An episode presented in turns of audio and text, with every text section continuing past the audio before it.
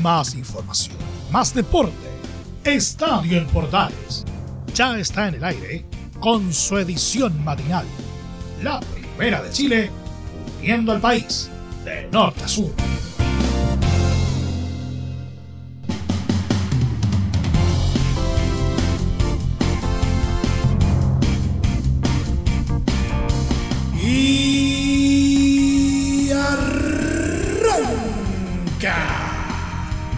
Señoras y señores, ¿cómo les va? Muy buenos días, bienvenidos una vez más, bienvenidos al show. Iniciamos una nueva semana junto a ustedes y por supuesto con hartas cositas para compartir. Por ejemplo, estuvo finalmente en Chile Gianni Infantino, nada más y nada menos que el presidente de la FIFA.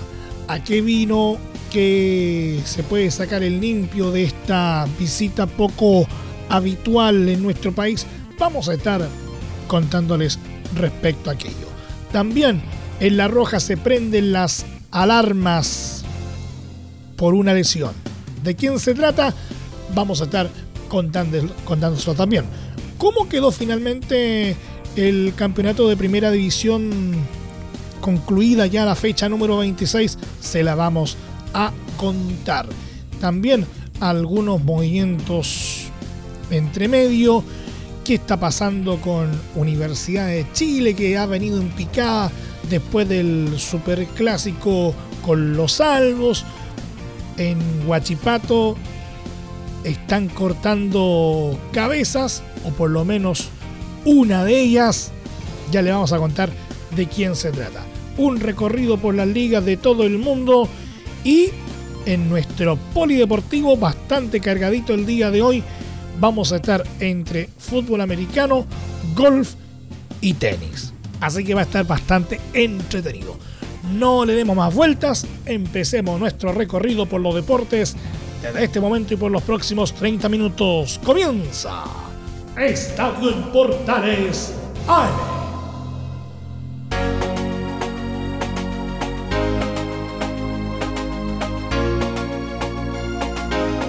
Desde el máster central de la Primera de Chile, uniendo al país de norte a sur, les saluda Emilio Freixas. Como siempre, un placer acompañarles en este horario. El presidente de la FIFA, Gianni Infantino, aseguró que Chile puede aspirar a organizar un nuevo mundial masculino y que debe tener la ambición de hacerlo, asegurando que habrá más opciones con el aumento a 48 participantes. Infantino dio una conferencia de prensa en la sede de la ANFP y señaló que Chile puede albergar un mundial y debe tener la ambición de hacerlo, tanto uno femenino como masculino, juveniles también. Un país como, como Chile, que es un país de fútbol, un país uh, de fútbol de altísimo uh, nivel, con jugadores que han escrito la historia uh, de los más grandes clubes en el mundo y de la selección chilena, el, Chichi Chile, el Lele, uh, Viva Chile, es algo que se conoce del mundo entero, ¿no? Uh, creo que Chile tiene que tener esta, esta ambición, uh, mundial femenino, mundial masculino, juveniles por supuesto, pero también, sí, el mundial masculino, junto quizás con, con algunos otros países. Y es claro también que organizar más mundiales da la posibilidad a más países de eh, poder organizar un mundial. Esto es simple matemática. Bueno, uh, sí, Chile puede albergar un mundial. Uh, sí, yo creo que, que, Chile tiene que tener la ambición de albergar un mundial. Um, creo también que hoy o en futuro vamos a, ir a los mundiales con 48 equipos. Va a ser muy muy difícil por un solo país en el mundo. Hay muy pocos países que solo los pueden hospitar un mundial. Un mundial son 4 eh, millones de, entradas, son 3 millones, 2, a 3 millones de, turistas. Eh, son 16, 18 eh, estadios de primer nivel, hoteles, aeropuertos y todo esto. Y es, y creo que no es eh, eh, correcto eh, pedir a un solo país de, poner todo esto a disposición por el futuro. Por su parte, Pablo Milad, presidente de la ANFP, dijo sobre este tema que siempre tenemos la ilusión de vivir lo que se vivió, ya que muchos no estábamos en 1962. Bueno, siempre tenemos la ilusión vivir lo que se vivió y que no pudimos vivir nosotros porque no estábamos muchos de nosotros del año 1962. Eh, es una ilusión que tenemos todos los chilenos y ya hemos conversado con el presidente que tenemos que seguir trabajando juntos como ha sido y siempre vamos a tener la disposición, lo hemos conversado, la ilusión de tener, de volver a tener un mundial acá, adulto sería algo maravilloso y esperemos que se haga realidad. Antes de seguir rumbo a Argentina, Infantino recorrió los complejos deportivos Juan Pinto Durán y Quilín, además de dar el puntapié inicial al fútbol joven sub-21.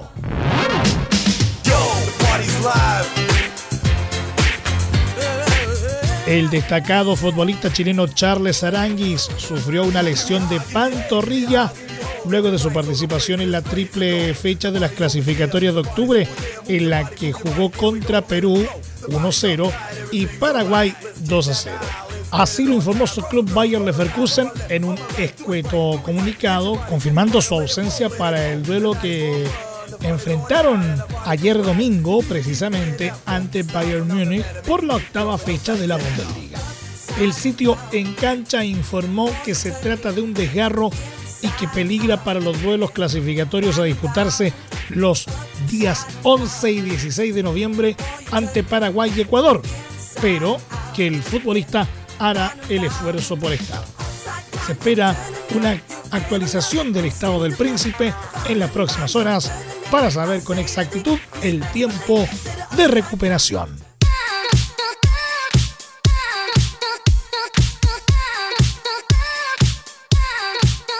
Y entremos a revisar a continuación un resumen de lo que nos dejó la fecha 26 del Torneo Nacional de Primera División a esta hora de la mañana en Estadio Portales.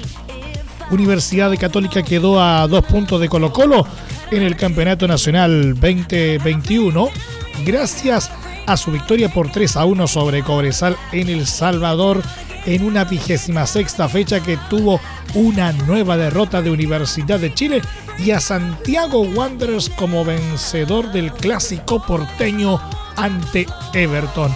Los cruzados vencieron al cuadro minero gracias a una gran actuación de Marcelino Núñez, que fue figura, y marcó dos tantos para dejar a la UC a solo dos unidades de los salvos cuando restan dos fechas para el clásico. En el tercer lugar quedó Audax Italiano, que se impuso por 1-0 en Rancagua, y ahondó el mal momento de Universidad de Chile, que sumó un nuevo tropiezo en la competencia local. Otro que ganó para meter presión en la parte alta fue Unión La Galera, que gracias a un encendido Jason Vargas venció por 2 a 0 a Ñublense en Chillán.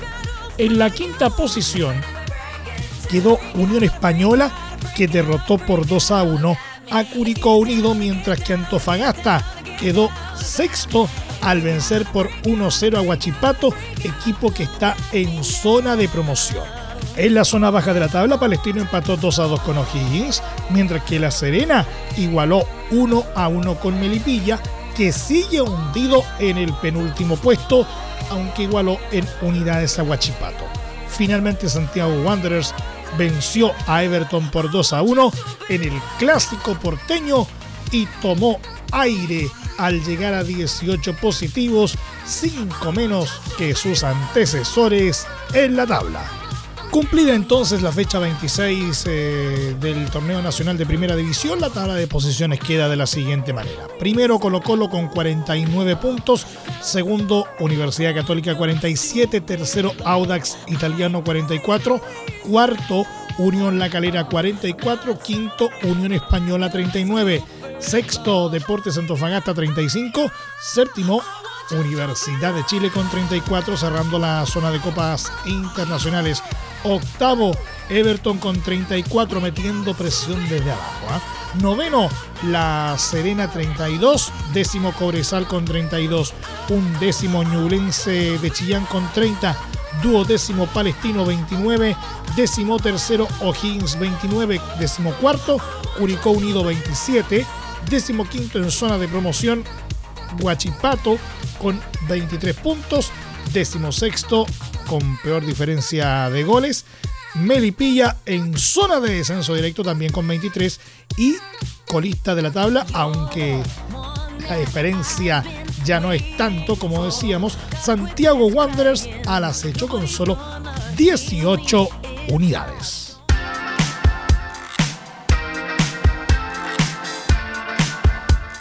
Y precisamente el caso de Universidad de Chile es bien particular, porque previo al clásico ante Colo Colo, venía de cuatro partidos sin perder, incluso mostrando un buen fútbol y hasta asomaba en los primeros lugares del torneo y pudo pelear el campeonato. Todo eso hasta el bisagra superclásico con los Alpes. La U perdió de forma rotunda ante Colo Colo por 3 a 1 el pasado 26 de septiembre. Desde ese día se vive una verdadera debacle en el cuadro universitario y es que la derrota ante su clásico rival los mandó directo a la crisis en la que hoy están. Los dirigidos por Esteban Valencia no levantan cabeza y desde aquella derrota acumulan cinco partidos seguidos sin poder sumar de tres puntos, incluyendo numerosas lesiones, seis en un solo partido. Todo parece ir muy mal en el equipo laico. Una derrota ante el último de la tabla, Santiago Wanderers, hizo ver muy mal a la U. Luego, un pálido empate ante Antofagasta, partido que los azules ganaban 2 a 0 y terminaron empatando. Después, dos caídas consecutivas ante Everton y Audax italiano. Los universitarios están séptimos en la tabla con 34 puntos y por ahora abrochando el último cupo a copas internacionales. Sin embargo, si no levantan, será difícil que puedan sostenerlo. Varios equipos están al acecho. El cuadro azul ahora enfrentará a Palestino y buscará salir de la mala racha que arrastran desde el clásico. El partido está pactado para este jueves a las 18.30 horas.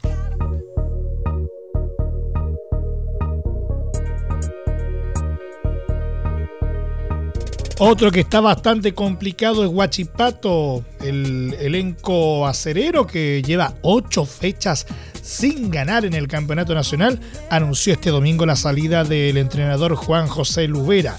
Según advirtió el club, la partida se dio por mutuo acuerdo. Huachipato Fútbol Club informa a sus seguidores y a toda la comunidad en general que por mutuo acuerdo entre el directorio del club y el señor Juan José Lubera se ha dado por finalizado el vínculo contractual del cuerpo técnico y nuestra institución, apuntó el club en un comunicado. Agradecemos el profesionalismo, el compromiso deportivo y la calidad humana de Juan José y todos los integrantes de su equipo de trabajo durante todos los años que estuvieron desarrollando diferentes labores en nuestra institución, agrega el escrito. Huachipato, que marcha en la decimoquinta posición de la tabla en zona de promoción, se quedó sin entrenador para la recta final del torneo.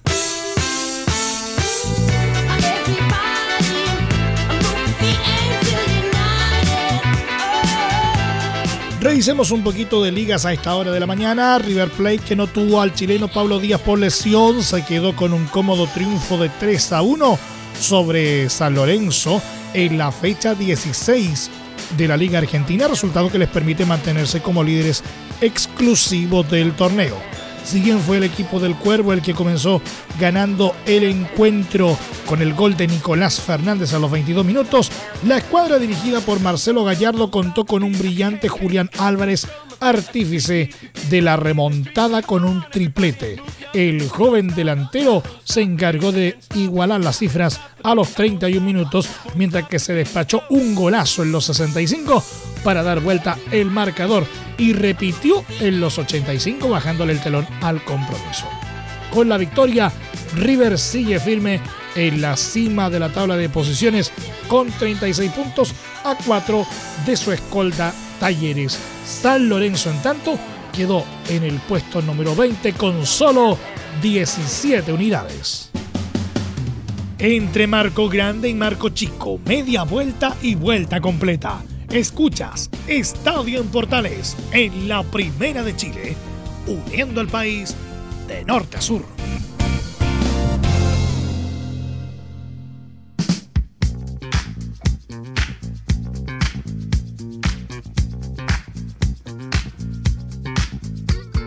Barcelona logró un triunfo en casa de vital importancia este domingo en la Liga Española al vencer con una remontada de 3 a 1 a Valencia en la novena fecha del campeonato, pese a que la escuadra dirigida por el cuestionado Ronald Koeman comenzó en desventaja ante la anotación de José Gaya para la escuadra Che, pudieron reaccionar gracias a un inspirado Memphis Depay el neerlandés asistió en el gol convertido por Ansu Fati a los 13 minutos, mientras que marcó desde el punto penal a los 41 para dar vuelta el marcador. En la segunda mitad de cuando la visita pujaba por el empate, llegó el gol de Philippe Coutinho, que cerró el resultado a favor de los azulgranas a los 85 minutos.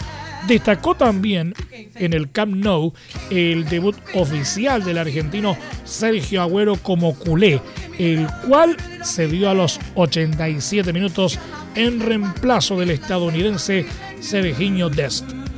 Gracias a la victoria final, Barcelona trepó al séptimo puesto con 15 puntos, a 5 del liderato que posee la Real Sociedad.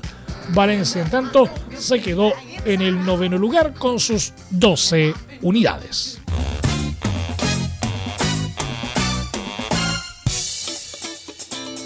En otro ámbito, el técnico Oscar Tavares continuará al mando de la selección de Uruguay y dirigirá a los charrúas en los partidos de la doble fecha de clasificatorias en noviembre. Según informó Ovación, la Asociación Uruguaya de Fútbol se reunió con el maestro durante la tarde del sábado y decidió darle un voto de confianza para afrontar los dos compromisos de noviembre ante Argentina en Montevideo y contra Bolivia en La Paz. Antes de la triple fecha de octubre, Uruguay estaba tercero en la ruta hacia Qatar 2022, pero tras el descalabro con solo un punto de nueve, producto del empate con Colombia y las derrotas ante Brasil y Argentina, quedó quinto en zona de repechaje. Esta situación, además de un posible quiebre interno con el plantel, dejó en una complicada situación a Tavares. No obstante, el citado medio apuntó que el maestro logró emparejar las acciones y tendrá oportunidad de enmendar el camino de la celeste. Consignar que en medio de la incertidumbre, la Asociación Uruguaya de Fútbol contactó a Diego Aguirre, técnico de Inter de Porto Alegre, quien está dispuesto a asumir el mando de la selección en caso de una salida de Tavares.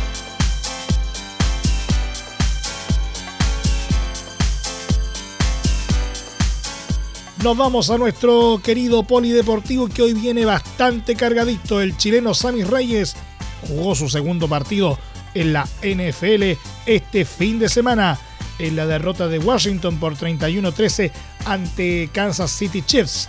Aún así, mostró un buen progreso respecto al anterior encuentro que disputó. La actuación del deportista nacional estuvo bien valorada en líneas generales al participar en cuatro jugadas especiales que terminaron en goles de campo o puntos de su escuadra. Respecto al desarrollo del encuentro, Washington tuvo un buen arranque al tener una ventaja de 13-10 en el marcador tras la primera mitad. Pero desde el tercer eh, cuarto fueron desperdiciando ocasiones y sucumbieron ante tres touchdowns de Kansas. Pese a este nuevo traspié, el panorama para Reyes sigue siendo positivo y se espera que pueda volver a tener acción con los suyos en el próximo encuentro de la competición frente a Lambeau Fields el domingo 24 de octubre.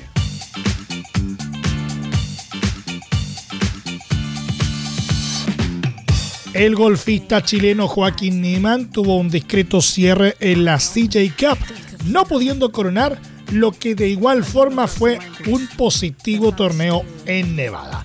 La actuación del Talagantino en su última jornada dentro del certamen del PGA Tour estuvo marcada por los altibajos, lo que le valió completar una marca de 71 golpes, uno menos que lo que exigía el campo.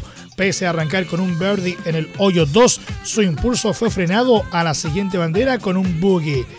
Volvió a pegar para quedar en un escenario favorable, pero terminó viéndose perjudicada por algo de imprecisión en la recta final.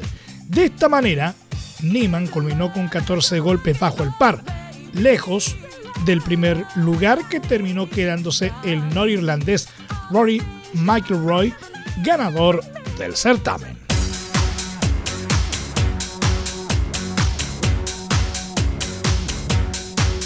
Y para cerrar, el británico Cameron Norrie, número 26 de la ATP, conquistó este domingo su primer título de Masters 1000 al vencer al georgiano Nikolos Basilashvili, número 36, en la gran final del torneo de Indian Wells.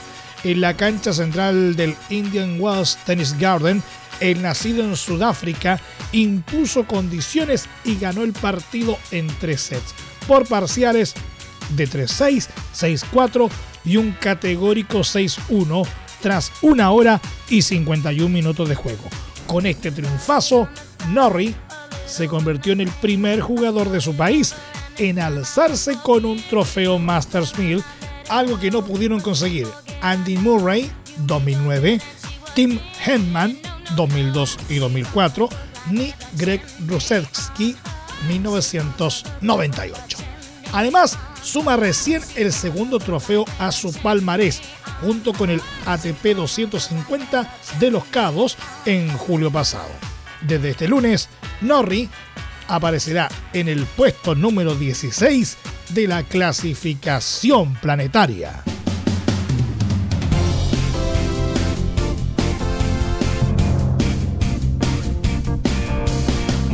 Nos vamos, muchas gracias por la sintonía y la atención dispensada. Hasta aquí nomás llegamos con la presente entrega de Estadio en Portales en su edición AM, como siempre, a través de las ondas de la Primera de Chile uniendo al país de norte a sur. Les acompañó Emilio Freixas. Muchas gracias a quienes nos sintonizaron a través de las eh, distintas plataformas de portales digital, a través eh, de la red de medios unidos en todo el país y, por supuesto, también a través de la Deportiva de Chile, radiosport.cl. Continúen en sintonía de Portales Digital porque ya está aquí Leo Mora y la mañana al estilo de un clásico.